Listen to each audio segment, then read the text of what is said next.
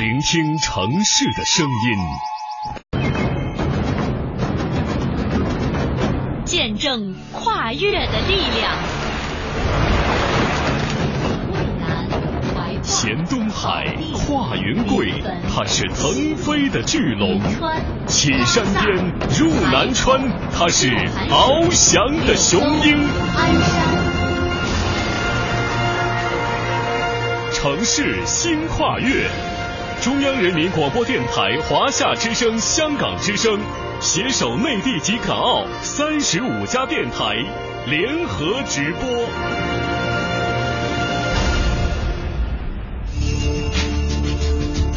神秘辽远的青藏高原，孕育了璀璨的河湟文明。古丝绸之路南路和唐波古道的必经之地，成就了青藏高原的东方门户。这里被称为是青藏高原上的一颗璀璨的明珠。城市新跨越，大美青海，魅力西宁。正在播出。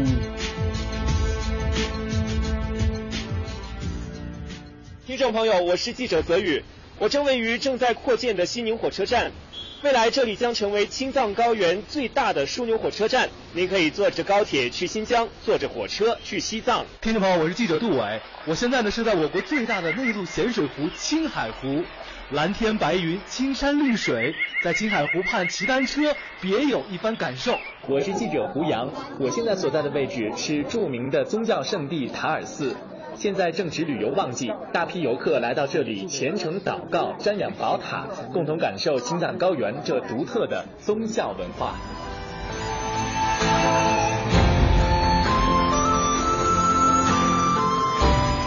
中央人民广播电台、华夏之声、香港之声、西宁广播电视台、西宁广播电视台、中央人民广播电台、华夏之声、香港之声。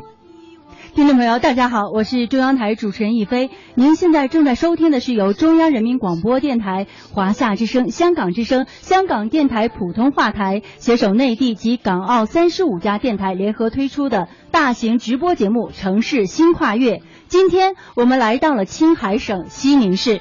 大家好，我是西宁广播电视台主持人常宁，欢迎大家来到我们青海西宁。我们在此向广大的西宁听众、内地听众与港澳听众问好。对，在我们今天节目开始前呀，我们的四路记者已经分别去到了西宁的四个独具特色的地方。我想用十二十二个字概括一下啊，常宁，你看形象不？好，说一说。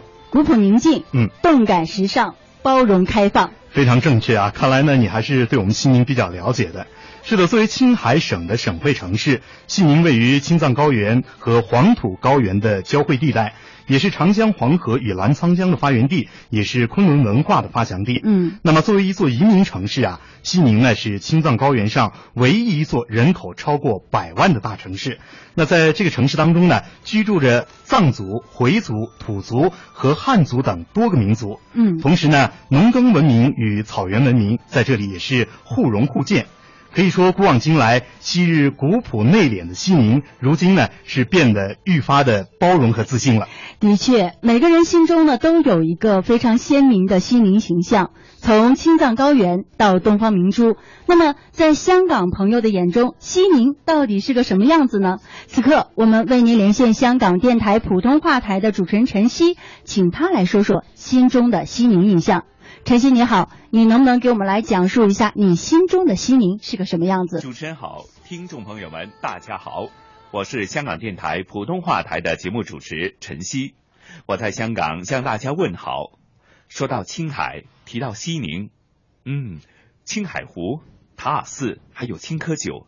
对了对了，还有花儿，藏族、回族、土族，特别特别多的民族居住在那里。总体的印象就是那里的文化很多元，气候很凉爽，文化也很厚重。这些年来呀，特别是青藏铁路通车以后，这里的变化是特别的巨大，越来越美，越来越有魅力。究竟是怎样的呢？我想咱们还是通过今天的直播节目来带给大家吧。好的，感谢晨曦哈。那为了更详细的介绍西宁，今天我们的直播间呢还请来了三位嘉宾，他们分别是西宁市市长王宇波先生、中国城市发展研究院研究部副主任白南峰先生、青海师范大学民俗学教授米海平女士。那接下来呢，就让我们一同走进这座美丽的城市，去共同感受大美青海，魅力西宁。这里是万山之祖，昆仑文化源远流长。这里是三江源头，华夏文明璀璨夺目。这里风光秀丽，气候宜人。这里人杰地灵，文化灿烂。蓝天诱惑着白云，草原诱惑着牛羊。塔尔寺、日月山、青海湖，撩动心弦。这里成古纳新，正在演绎追梦图强的诗篇。清凉、清静、清新。城市新跨越，大美青海，魅力西宁，正在播出。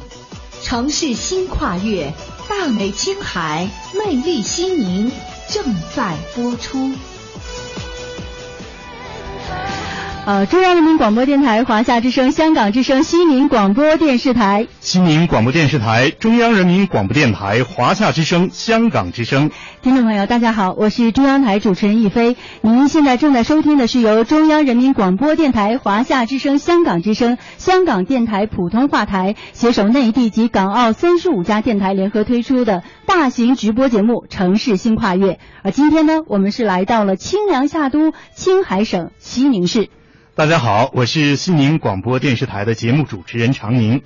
一飞啊，嗯我想问一个问题啊。好，你知不知道现在这个季节啊，是咱们西宁当中一年最美的季节呢？嗯，我当然知道了，因为一下飞机，这种感受就来了。因为我们是从北京过来，真的是好热，结果到了西宁之后，感觉凉风阵阵啊。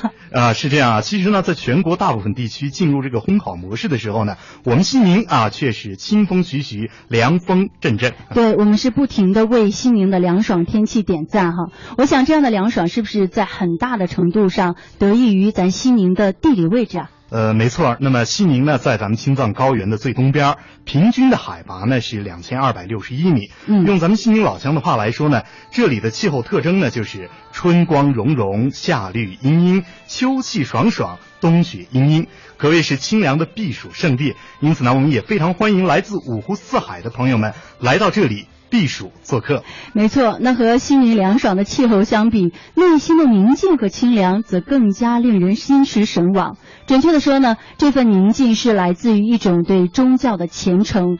那日前，中央台记者泽宇是来到了佛教圣地塔尔寺，是探访了宗喀巴大师的诞生地，感受信众的虔诚，也是体会到了我国藏传佛教格鲁派的独特魅力。那接下来，我们就跟随中央台记者泽宇走进塔尔寺，寻找心中的菩提树。塔尔寺是我国藏传佛教格鲁派六大寺院之一，坐落在西宁市黄忠县的莲花山坳中，距今已经有四百多年的历史。寺院内桑烟袅袅，不少游客慕名而来，更有许多虔诚的信众在大金瓦殿前的走廊里磕长头。看着他们虔诚的五体投地，一次次匍匐参拜，你可以强烈的感受到他们心中的坚持与执着。西宁市黄忠县委宣传部主任张云霄告诉我，他们要在这里磕十万个长头，才算功德圆满。磕十万个头，他每天都来磕，他就在附近，在这找个宾馆住下，每天过来磕上多少个，每天算，最后达到那天磕了多少钱，哎，最后磕完以后，塔尔寺是格鲁派创始人宗喀巴的诞生地。传说宗喀巴大师诞生以后，从捡脐带滴血的地方长出了一株菩提树，自此这里成为了塔尔寺开始的地方。张云霄跟我讲述了这棵树的故事。长出的这个菩提树呢，当时就长出了十万颗叶子，叶子上呈现出了十万个呃狮子吼的这个佛像。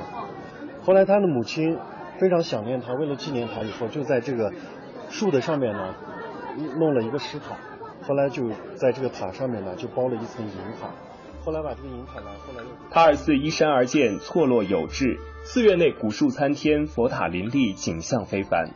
最有特色的要数那黄金铺成的金包银、银包塔、塔包树的大金瓦殿了。张云霄介绍说。这个就是咱们的那个大银塔，现在包的金，整个整个是用黄金涂上去的，包括那些宝石，那可以说是无价之宝吧。除了雄伟的宝塔，塔尔寺三绝还有寺内的酥油花、壁画和堆绣，它们不仅具有独特的民族风格，更包含了高超的艺术技巧。酥油花是以冬日里的固态酥油为原料捏制出来的艺术精品。僧侣们的作品包括有佛像、人物、亭台楼阁、花卉树木等。每年正月十五，塔尔寺灯节供奉并且展出。张云霄介绍说，为了防止凝固的酥油因为制作者的体温而融化，必须在冬天徒手制作完成。因为酥油它是比较怕热，咱们这儿的僧侣呢会每做一次呢，因为它是在冬天，把手要放在这个凉水里面，放凉以后。来捏这个东西，呃，他们一天早晨四点钟起来就开始做，中间就是不间断，一直做到晚上的五六点钟结束，大概有三个多月，将近四个月的时间。每年十月份开始做，啊，十月份一直做到正月十五那天展出。一位塔尔寺做过酥油花的僧人说：“肯定辛苦，不是有关节啊那些不行，每年要做的话身体不舒服的。”嗯，先这样做嘛，做做完了以后洗洗好，还要做，对，有仪式嘛，还是必须要做。制作过程中，很多僧人手上都会长出冻疮，有的还得了风湿。但是那份虔诚和对艺术至美的追求，完全超越了肉体上的痛苦，让艳丽的酥油花在僧人们的手中不断生成。酥油花展厅吸引了来自全国各地的游客驻足观赏。游客邵女士就专门带领女儿小苗来到这里，圆一个十年前的心愿。就是这个寺庙这种文化看了以后，心里边还是有所感触的，震撼。因为我们家孩子从三岁开始，我每年都要带他去一个没有去过的地方，啊，要让孩子去了解多重的文化。十年前我去北京带着孩子爬长城的时候。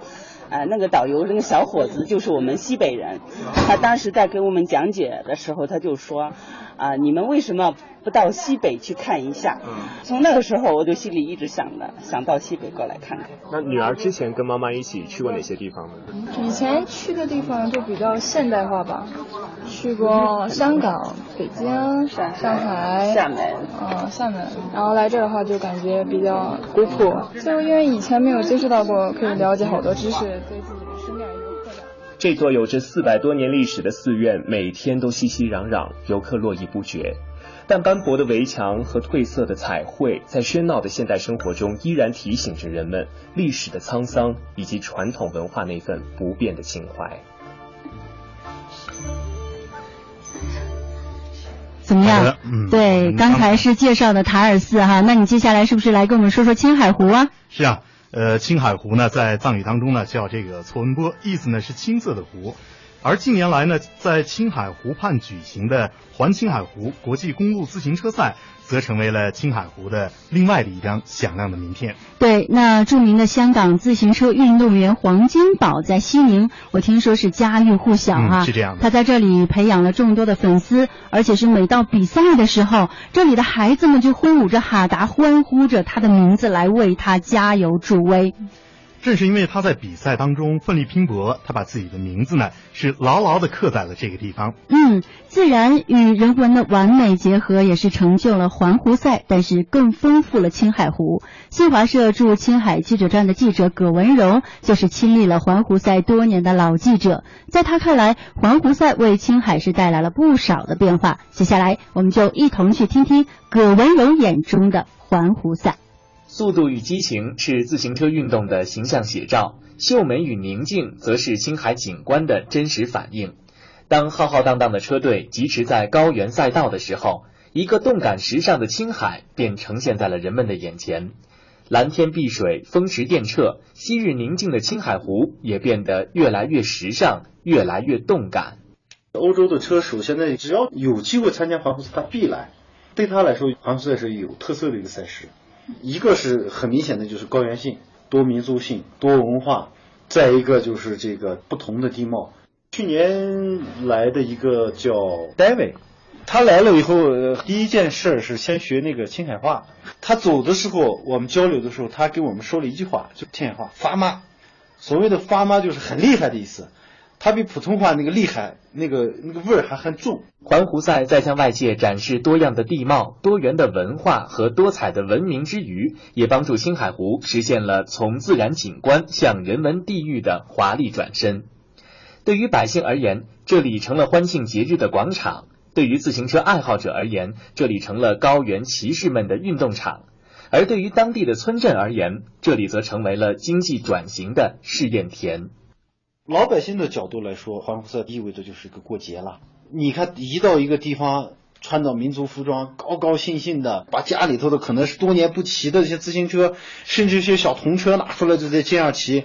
比赛结束了以后，三四天很兴奋的那状态一直还在。祁连县它本身是一个旅游资源非常富集的一个县，但是在环湖赛进入它这个地方之前，它的旅游对 GDP 的贡献几乎是忽略不计的。向银行贷款来提高基础设施，为了环湖赛，就他的一家。结果对他的回报也是非常大的。环湖赛第一年到这个祁连以后，就出现他的这个一床难求、一票难求。第二年他的那宾馆达到九十多家，每年按照百分之四五十的这个量增长。现在你看他的五星级的宾馆都有两家。第一年他的旅游收入是一千七百万，第二年是四千多万，一下一一年一个台阶上去了。早几年说实话，青海相对来说发展比较滞后，现在来是青海人很自豪。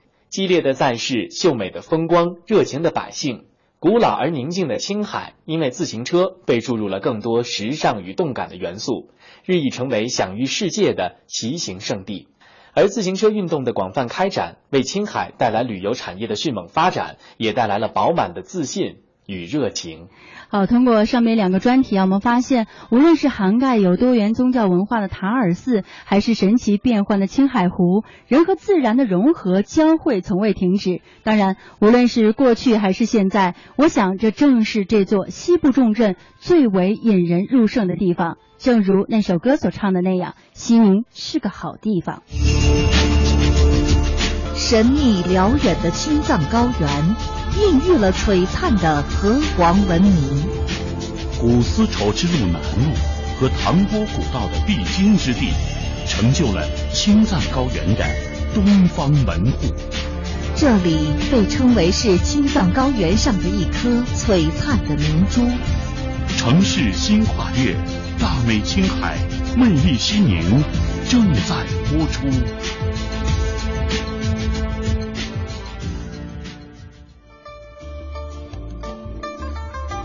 春季里我就到了这，迎春花儿开，迎春花儿开。中央人民广播电台、华夏之声、香港之声、西宁广播电视台。西宁广播电视台、中央人民广播电台、华夏之声、香港之声，听众朋友，大家好，我是中央台主持人一飞。您现在正在收听的是由中央人民广播电台、华夏之声、香港之声、香港电台普通话台携手内地及港澳三十五家电台联合推出的大型直播节目《城市新跨越》。而今天呢，我们是来到了花儿之乡青海的首府西宁。大家好，我是西宁广播电视台的节目主持人常宁。呃，说到青海呢，除了丰富的自然风光和人文景观之外呢，其实独具西北特色的文化符号呢还有很多。嗯，呃，像现在大家听到的这首歌呢，就是典型的青海花儿。嗯，花儿与少年展现了青海人民淳朴的精神面貌。哎，提到花儿，我想问问常宁啊，你平常愿不愿意听花儿？当然愿意听啊。有没有比较了解的曲目呢？比如说这个《河州令》。还有《牡丹令》啊，等等，不错。嗯，那为了进一步了解花儿，我也是专程采访了青海花儿的代表人物索南孙斌，他向我们讲述了青海花儿的故事。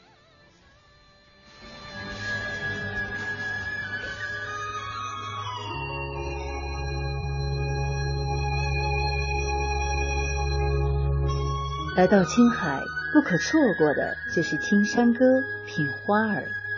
花儿又名少年，是一种山歌，流行在青海、甘肃、宁夏等地区。人们常常说青海是花儿的故乡，在这里，无论是田间耕作、山野放牧，还是路途赶车，只要有闲暇，人们都要唱上几句花儿。能不能给我们现场来一段，让我们收音机前的听众朋友能够更加直接的去领会一下花儿到底是一个什么旋律？啊，好的，那我就唱一首《上去高山望平川》。这首花儿就是大众老百姓啊，还有好多呃喜欢花儿的朋友都能知道这个花儿。好。嘿，上去个子高呀山，这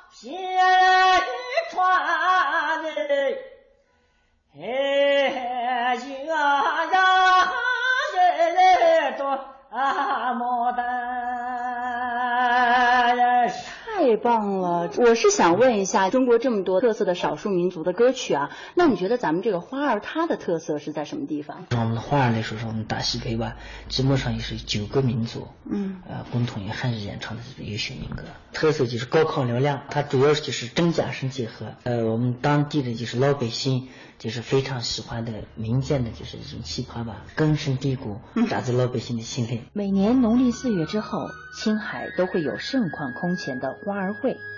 身着各民族盛装的人们摩肩接踵、跃跃欲试，来比拼花儿歌技。而一些慕名前来的外地游客也会加入其中，或比拼歌技，或拜师学艺。花儿会到处都有，每年都有，有四月八、五月丹阳、六月六啊，都有花儿会。因为主要是老百姓喜欢，不管就是哪儿唱，马上人就就围成一团了。办的花儿会连是有最多的就是七八天。啊，一天从早上十点多又唱唱到晚上的六七点，啊，这花儿会上就人山人海。但是就是现在花儿会已经是形成一个历史了，最大的花儿会就是六月六，到处都是人山人海。但是外地的俺这个俺们就来呃听花儿，嗯，就花儿会去拍照啊，就是采风啊。但是有人来找你拜师学艺吗？就是老百姓的孩子就是特别喜欢花儿，你也不用叫他就找你。现在就我也出了好多光盘嘛。完了后就打一个时候打电话，就宋老师能不能教我？我说可以。青海花儿会是让花儿走出去的一个大型盛会。青海人希望花儿可以走出青海，走向全国，走向世界。青海政府近些年加大对花儿的扶持力度，给予花儿传承者多个展示平台。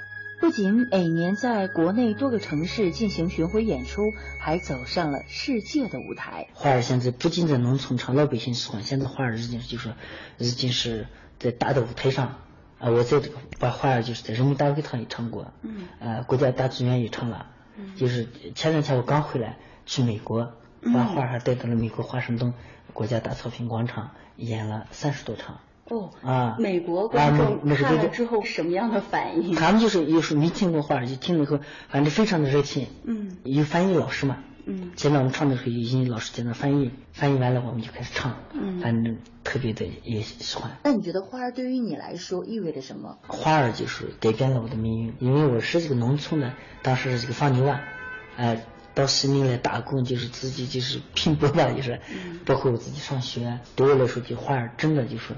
呃，改变了我的命运，对我的花儿就是我的生命。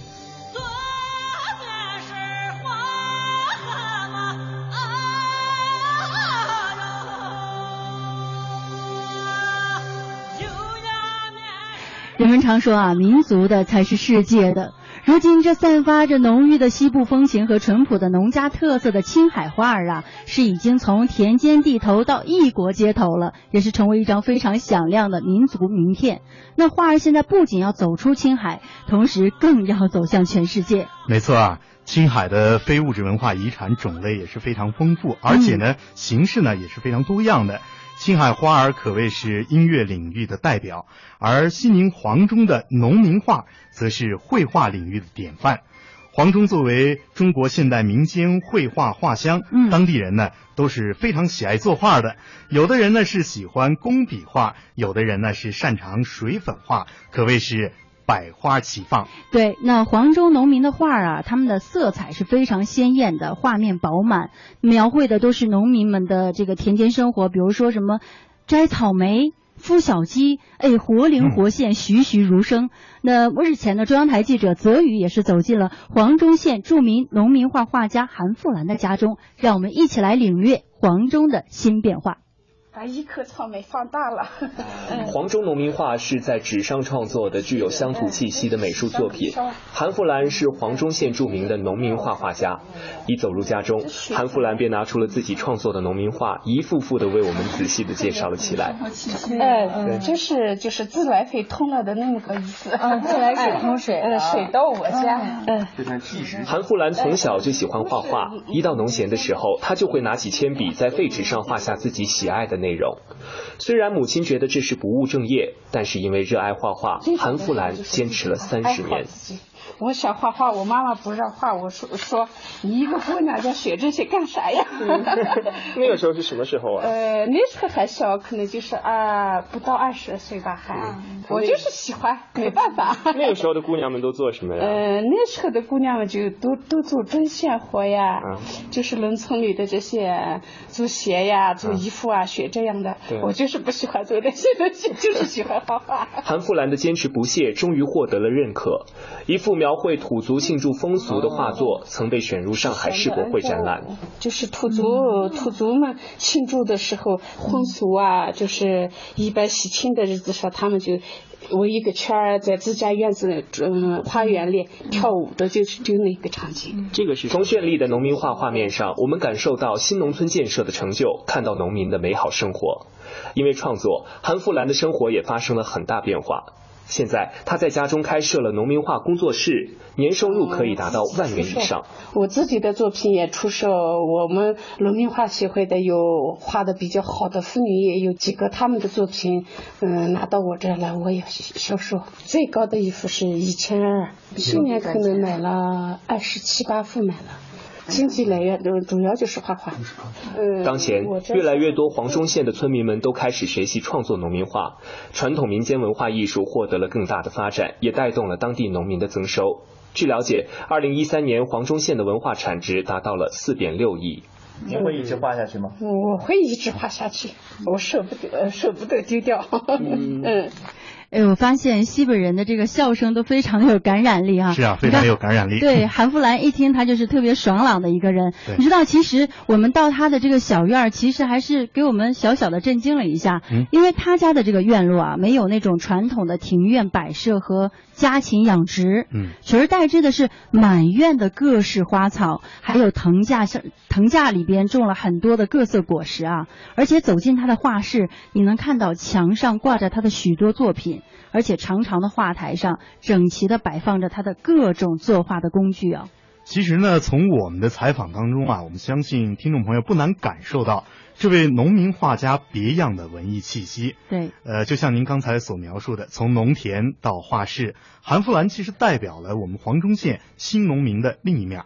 是的，从青海花花儿到黄忠的农民画，我们一方面感受到的是青海的民族文化宝库里的百花齐放、百舸争流，而另一方面也真的是让我们深切的感受到了人们常说的那句话：“一方水土养一方人。”嗯，我们青海呢是是一个多民族、多宗教和多文化的汇聚地，那么多元文明的交融呢，其实也成就了这里。包容开放的文化氛围和鲜明多样的文化现象。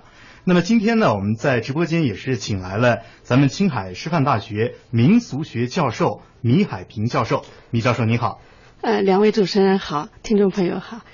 嗯，米教授，刚才呢，我们也是倾听了这个青海花儿的动人的旋律，嗯、以及呢，我们也了解了咱们农民画的这个色彩。啊，其实呢，二者呢都凸显了一个大大的美字儿。嗯，对。呃，我想问一下您，您觉得是什么造就了这种美呢？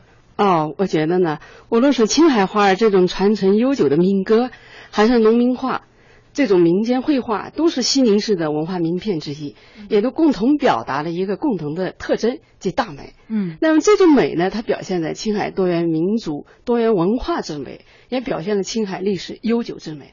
我们知道，花儿这种民歌艺术呢，农民画这种绘画艺术，是青海世界各民族共同享用的文化，是我们的父老祖辈们在生产生活中创造的最具有历史底蕴和生活气息的文化。那这两种艺术呢，从古代走到当今，有着生生不息的强大生命力，既是历史的，也是现实的，还是未来的。那它也既是传统的，也是现代的，更是我们的文化 DNA。那么我们知道，青海是中华民族文明的发祥地之一，是中华民族文化的交融之地，是中华民族精神的展现地之一。在这厚重的历史氛围里面，花儿最迟诞生在明代，嗯，那农民画的形成呢，也在清代。那自我们生活在这片热土上，就被自己所处的农业文化所熏染、所教化、所塑造。嗯，也最终把我们社会化成一个民族文化的享用者、传承者和创造者。嗯，尹教授在这几天的采访过程当中啊，我们是深切的感受到了西宁这座城市的包容性，因为是移民城市嘛。那您觉得这种包容体现在文化方面会有哪些突出的地方呢？啊、的确啊。西宁啊是一座包容性很强的多民族移民城市。嗯，我们从历史来看呢，呃，在这里先秦时期有戎羌部族生息繁衍，那我们有这个更多的马家窑、齐家、卡约、诺木浑等史前文化遗址啊，多彩纷呈。那秦汉以来有肉汁、匈奴以及汉人等等的集聚在这里。魏晋时期呢，我们在河湟地区的汉文化景象蔚然了。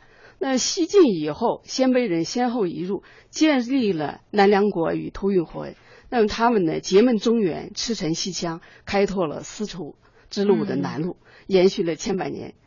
那么在唐朝前期啊，红化公主嫁给吐谷浑王，文成公主嫁给吐蕃赞普，成为千古佳话。嗯，那北宋时期呢，在今西宁市建立了古斯罗的吐蕃政权，再度振兴了丝路经济。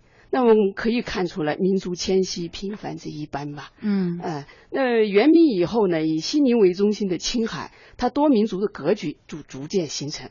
我们知道，汉族源于内地，嗯，土族源于鲜卑和蒙古，吐蕃也就是后来的藏族，源于西藏本土，蒙古族来自北方，回族来自西亚，撒拉族来自中亚。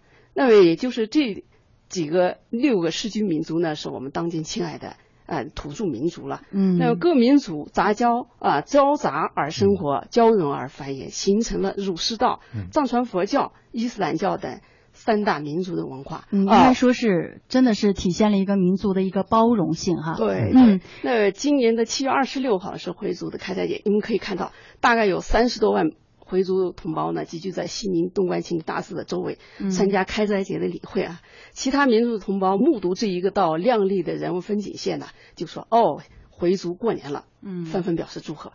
这就是西宁，呃，你中有我，我中有你，和谐局面的一种侧面反应吧。对，虽然说我们没有赶上哈，但是赶上一个小尾巴，的确是，呃，听他们讲说，西宁人当地人讲说，这里这个开斋节是特别特别的热闹，而且有些饭店就关门了。呃，很壮观，就是说，呃，有一个现象，就汉族要吃饭吃不上。对，呃，那一九五零年以后呢，数以百万计的来自祖国五湖四海的建设者聚集在西宁，和原有的我们这世居民族啊一起共同建设家园，呃，共绘美好前程，着力构建了多民族多元一体的这样一个呃局面吧。那么也就实现民族和谐的发展，形成了以昆仑文化为主体的多元一体民族文化的格局。嗯所以我们说西宁是历史性的移民城市，它经历了多民族的交融过程，形成了多民族多元文化的风格。这种文化生态就造就了西宁的呃这种宽广。胸怀是很宽广、很包容，那么在文化上呢极具开放性，那么在这其他地方可能是少见的。嗯那西宁呢，同时引领了青海的经济发展和社会发展。好的，感谢米教授啊，谢谢您，让我们对西宁又有了进一步的了解。文化呢是社会的载体，千百年来社会的多元发展孕育了繁荣的文化现象，而西宁正是这样的一个地方。那么现如今，西宁文化是展示出了强大的生命力，可谓是多样文明谱新篇，多元文化展新颜。这里是万山之祖，昆仑文化源远流长。这里是三江源头，华夏文明璀璨夺目。这里风光秀丽，气候宜人。这里人杰地灵，文化灿烂。蓝天诱惑着白云，草原诱惑着牛羊。塔尔寺、日月山、青海湖，撩动心弦。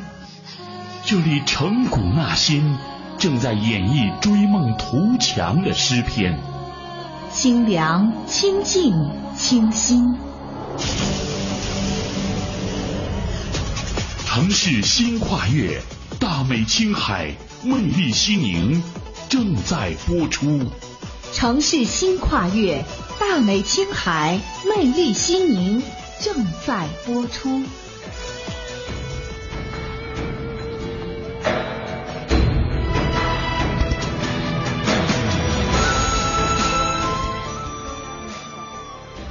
中央人民广播电台华夏之声、香港之声、西宁广播电视台。西宁广播电视台、中央人民广播电台、华夏之声、香港之声，听众朋友，大家好，我是中央台主持人一飞。您现在正在收听的是由中央人民广播电台、华夏之声、香港之声、香港电台普通话台携手内地及港澳三十五家电台联合推出的大型直播节目《城市新跨越》。我们在素有“丝路重镇”之称的青海西宁向您问好。大家好，我是西宁广播电视台的节目主持人常宁。呃，刚才在我们前面的节目当中呢，嗯、我们和听众朋友一同感受了青海西宁多元的文化现象。殊不知呢，这些不同文明的交汇与融合，嗯、得益于当时的商贸往来的繁荣与兴盛。呃，作为古代丝路重要的驿站，那其实西宁呢，也是见证了这条商贸通道的繁盛，也收获了商贸繁荣所带来的文明的交融。的确啊，作为古丝绸之路的南路和唐波古道的必经之地，兴建于明朝的丹格尔是唐朝与吐蕃设立在青藏高原上的第一个茶马互市的商贸古城，见证了古丝绸之路的兴衰荣辱。而接下来，我们就跟随中央台记者胡杨的脚步，一同去探访丹格尔古城。听众朋友们，大家好，我是中央台记者胡杨。我现在所在的位置是丹格尔古城的门口。六百多年前，这里是丝绸南路上从事茶马互市的重镇。历经风雨的洗礼，我们依旧能够感受到这里曾经的辉煌与繁华。那么今天，我们就跟随导游小谢，共同走进这座西北商贸重镇。丹格尔古城始建于明洪武年间，距今已经有六百多年的历史。西宁古有西海索要之称，是古丝绸之路和唐波古道的重镇，也是古代东西往来的必经之地。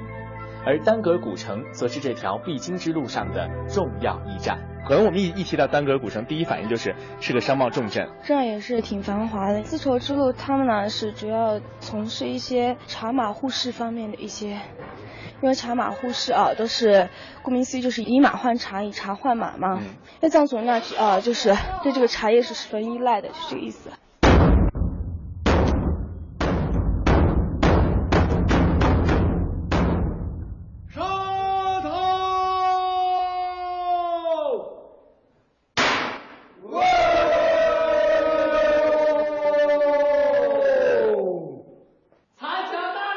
丹格尔厅志记载，乾隆九年，清朝政府在丹格尔古城特准设立了丹格尔厅署，要求一切交易聚在丹城，毫无他谢。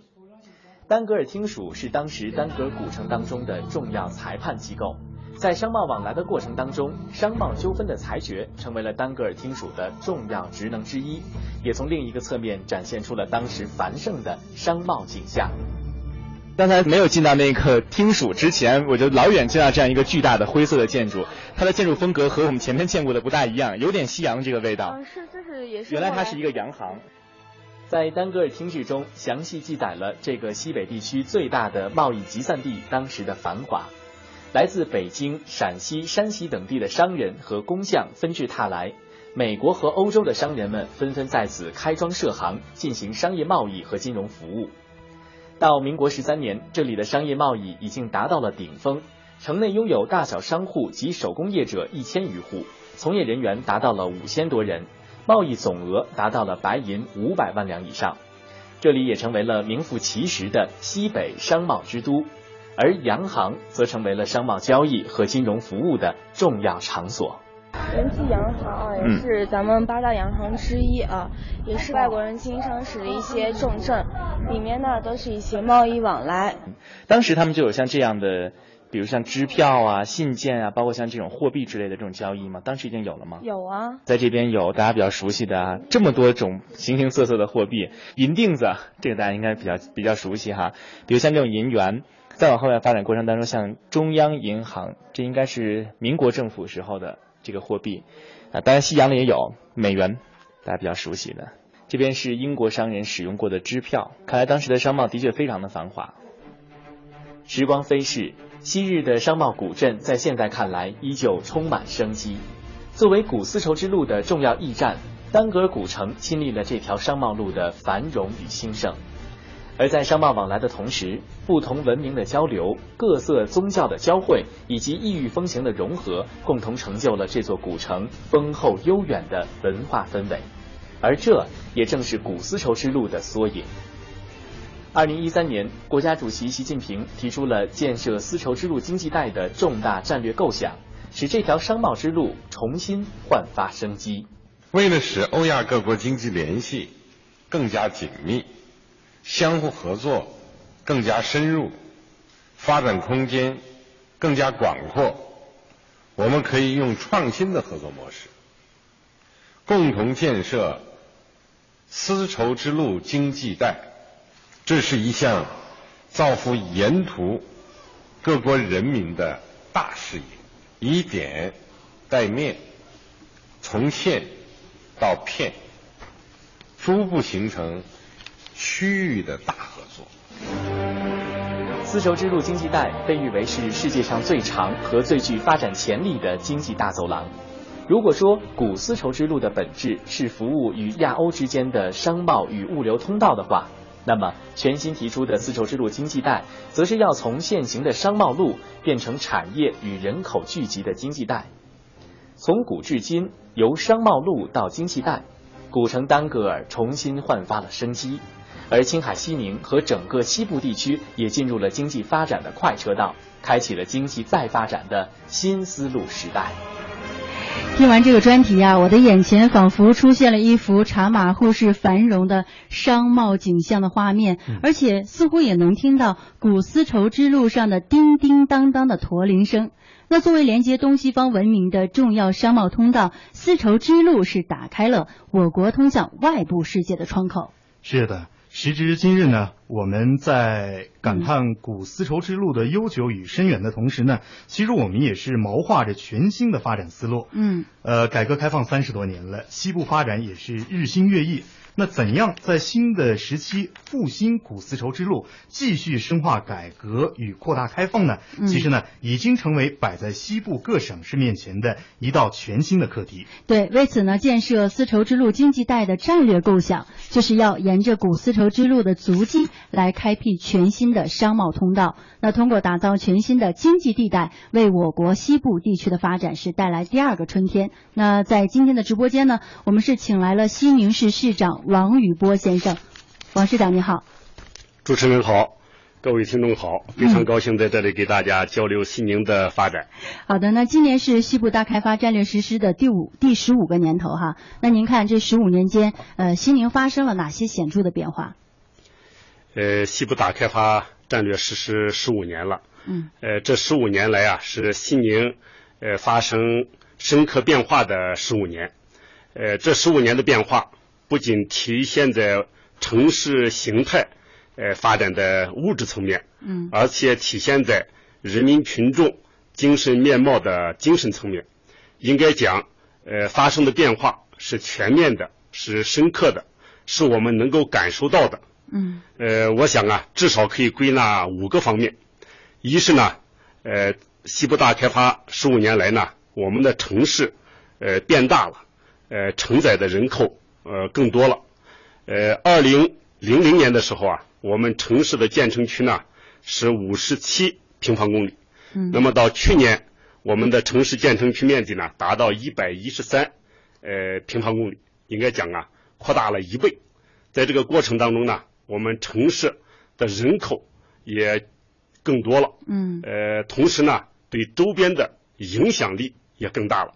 所以说呢，这个西宁啊，现在是青藏高原上，呃，唯一一座超过百万人口的一个相对大的城市。嗯呃，对整个青藏高原的呃稳定发展、生态都具有非常重要的支撑作用。嗯二是呢，城市变高了，现代都市的气息更浓了。对，这个是我们没有想到的。来了之后发现西宁的高楼很多啊。对，这个也是很多人呢，过去可能来西宁比较少的原因。嗯所以说一进西宁呢，就感觉到西宁市啊，呃，高楼林立。呃，实际上是这些年来啊，确实是我们呃随着城市的发展，嗯呃，一批高楼啊建了起来。呃，全市现在大概有建成的和正在建的高楼啊，这个应该有的话两千多栋。嗯所以说呢，这个未来的发展呢，给人一种的话，这个啊欣欣向荣啊日新月异的感觉。嗯呃，那么在这个过程当中呢，不光是楼高了，而且这个宜居的环境呃更好了。对，呃，我们还建了一些这个城市人民群众活动的一些广场。嗯呃，我想你们这几天呢，也可能在我们的这个中心广场啊、嗯西宁广场啊，可能也都有一些这个参观和感受。对，呃，在这些广场上啊，这个各族人民群众啊，应该讲的话是呃载歌载舞。嗯啊，这个都是展示了一种很好的啊、精神面貌。对呃，给人的感觉呢，我们这个城市啊充满活力，充满生机。嗯呃，三是呢，在这个发展的过程当中，呃，我们的山更绿了，水更清了，天更蓝了，地更净了，城市更美了。嗯这个西宁原来讲啊，这个周边的环境并不是很好，呃，山上的植被也不是很好，嗯。但是省委省政府啊，对环境建设非常重要，呃，植树造林的事，我们在西宁啊，至少是二十五年来，我们持续不懈的绿化我们的周边环境。嗯。南北山的绿化，我们这二十五年呢，呃，植树造林呢二十三万亩，嗯。呃，应该讲啊，超过了西宁市建成区的面积，呃，显著的改变了我们的人居环境。呃，水呢，西宁市是这个啊、东川、南川、西川、北川四川。嗯那么在这个过程当中啊，我们致力于这个治水的工作，啊，以清水入城作为一个工作的抓手。嗯那么的话，也不懈的推进这个河流的治理。所以说呢，河道、河流也正在的话这个进一步改善。嗯呃，空气质量呢也正在发生一些很更好的变化。呃，从这些年来，我们就很重视大气质量的这个呃治理。那么，尤其是从去年以来，我们下达了还更大的功夫。那么的话，这个通过呃我们不懈的努力，呃，我们的空气质量啊，呃，不断的提升。对，能感受到呼吸的这空气的味道特别的好。对，呃，刚刚过去的这个七月呃七月份吧，嗯呃，我们的空气质量优良率是是百分之百，嗯呃，应该讲啊，这是我们也是很引以为自豪的一点。呃，同时呢，我们这些年呢，坚持不懈地创建国家卫生城市，嗯。并且保持这个国家卫生城市的呃称号的这个荣誉，嗯。啊，不懈的话把我们城市啊搞得更加干净整洁，嗯。所以说啊，这个外地的人呢对此也比较认同，嗯。呃，同时城市呢也是还是很美的，呃，来的人呢都感觉到我们的城市啊这个很有呃活力，呃，尤其是到五六月份的时候啊，我们这个城市的市花是丁香花，嗯到五六月份的时候的话，我们满城啊，呃，都是这种丁香的味道，嗯呃，所以说给人感觉啊，是充满了一种很和谐、很温馨的气氛。城市中充满了香气哈、对，嗯，那那从去年开始，国家是提出了打造丝绸之路的经济带啊。那面对这个难得的发展机遇，呃，西宁它会有一些什么样的思路？呃，西宁啊，在这个新的发展时期啊，呃，应该讲也迎来了新的机遇。嗯呃，刚才讲这个我们发生的变化呀、其中的话就是这个城市的发展还要靠这个发展产业。嗯那么这么多年来呢，我们依据我们的资源禀赋和我们的这个环境的特点，我们不懈的呢打造我们的产业新优势。那么在丝绸之路这个经济带的发展过程当中，我们呢一个呢就是要打造产业的新优势。嗯那么我们这些年呢产业上主要是的话这个不懈的呃做八个方面的这个产业。嗯。这八个产业呢主要是新能源，嗯。呃新材料，嗯。呃还有生物制药，嗯。呃还有呢呃我们呃动植物品的这个加工，嗯。呃还有呃装备制造，嗯。呃等吧，这个一系列，通过这些这个这个产业的打造啊，来提升我们的产业的这个支撑能力，呃，创造更多的呃就业的机会。嗯呃，同时呢，丝绸之路这个经济带的提出啊，呃，很好的给我们提供了一个对外开放的一个条件。嗯呃，过去呢，在我们国家的对外开放的格局上，呃，西宁并不占有明显的优势。那么的话，随着习总书记啊提出来这个丝绸之路经济带的这个概念之后，呃，我们对外开放的优势呢进一步的凸显。嗯可以说呀，从这个呃对外开放的后卫变成了对外开放的前锋。那您啊看啊，作为古丝绸之路上的商贸重镇啊，在城市转型方面，应该说西宁是有一个成功的转型。那在这个转型当中，咱们西宁会有哪些体会？呃，西宁啊，嗯呃的发展呢，主要还是把中央的要求和嗯西宁的实际，呃，很好的结合起来。嗯呃，像我们省委啊提出来的话，要坚持正确方向，全面深化改革，奋力打造三区，建设全面小康这样一个战略任务。这样的战略任务实际上是对过去工作的一个总结，嗯更是对未来发展的一种指引。嗯所以说呢，应该讲，我们就要按照这样的要求，不懈地推进我们的发展。嗯那么在这个过程当中，我们要这个推进这个国家循环经济发展先行区的建设。嗯啊，在发展的过程当中，走一条循环、绿色、低碳的发展之路，走嗯科学发展之路。同时，我们要大力推进呢生态文明建设先行区，这个把我们的城市的生态环境搞得更好。呃，既要金山银山，又要绿水青山，对，保持住、保护好我们共同生活的这个家园。嗯同时呢，西宁又是一个多民族呃聚居的一个地区，嗯我们要不懈地推进民族团结进步先行区的建设，嗯建设一个和谐的城市，一个文明的城市，一个不断进步和发展的城市。好，您看王市长哈，如果向外界啊，尤其是咱们的港澳地区派发西宁的城市名片的话，您最想在这张名片上写一些什么？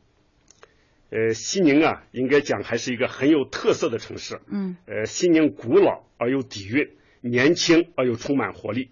呃，应该讲既有山水之灵气，又有人文之大气。嗯呃，相比这个港澳的同胞啊和全国的听众要介绍的还是很多的。嗯呃，但是我想说呢，这些年来，呃，市委市政府啊，按照省委、省政府的要求，不懈地推进我们生活之城、幸福之城的建设。嗯我们要打造宜居、宜业、宜游、宜人的生活之城、幸福之城。那么在这个过程当中啊，我想对港澳的同胞讲啊，嗯我们西宁市还是一个重要的旅游的集散地，嗯也是一个重要的旅游的目的地。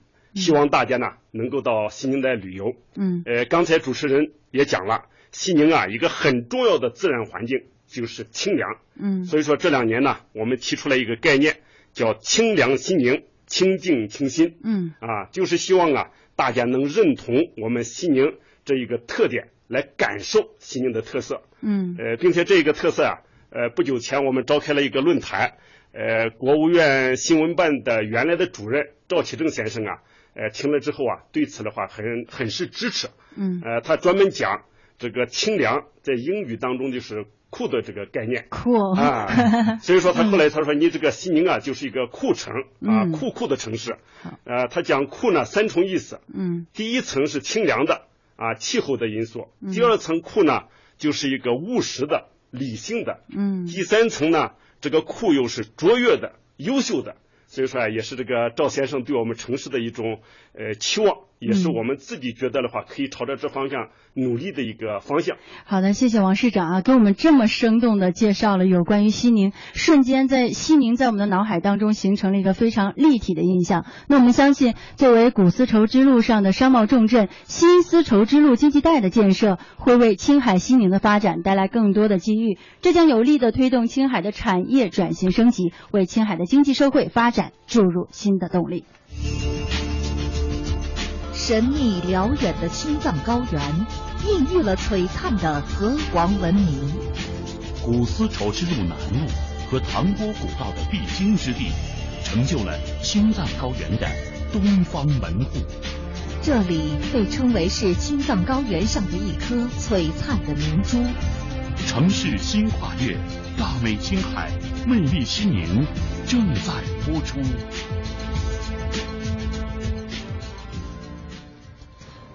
听众朋友，您现在正在收听的是大型直播节目《城市新跨越》，我们在西宁向您问好。嗯，说到城市的发展啊，西宁作为西部地区的代表城市，既有西部地区固有的厚重和悠久，也有新城市的活力与时尚；既有多民族、多文化、多宗教相互融合所带来的多元符号，也有独具西宁本土特色的发展坐标。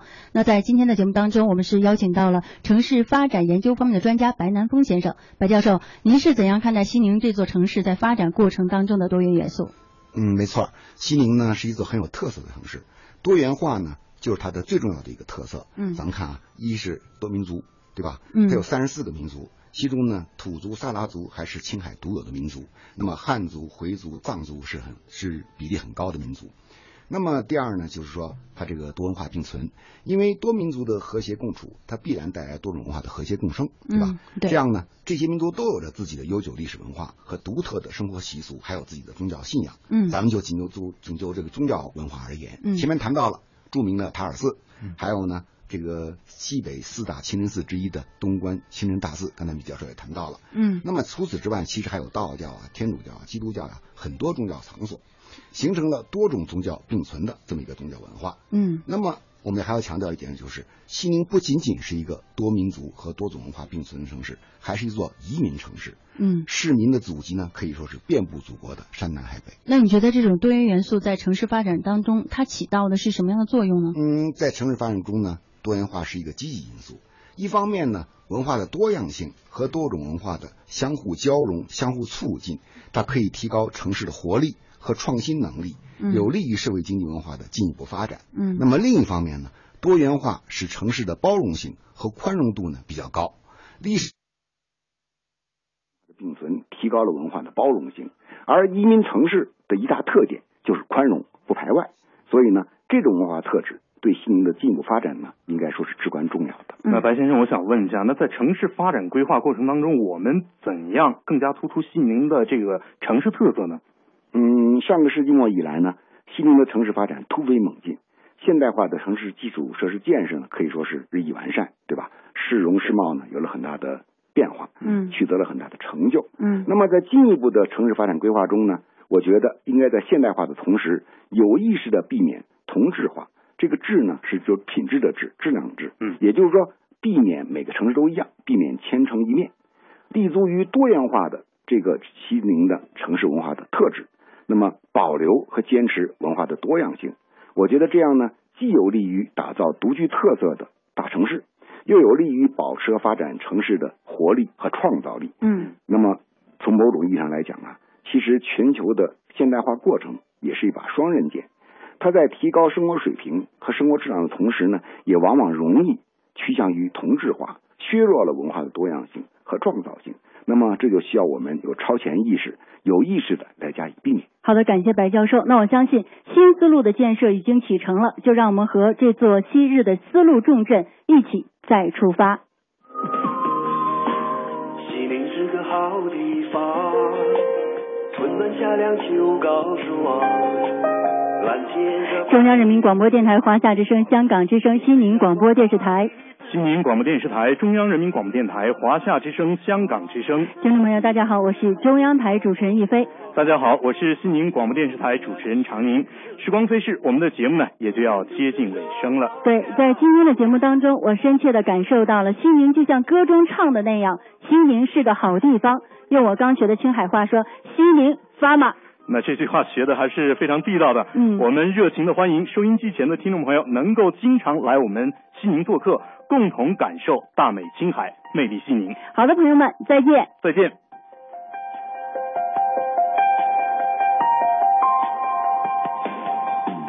西宁是个好地方，好山好水好风光，人杰呀地灵这片土壤，姑娘就是这么漂亮。我为你梳妆，一脸一个模样，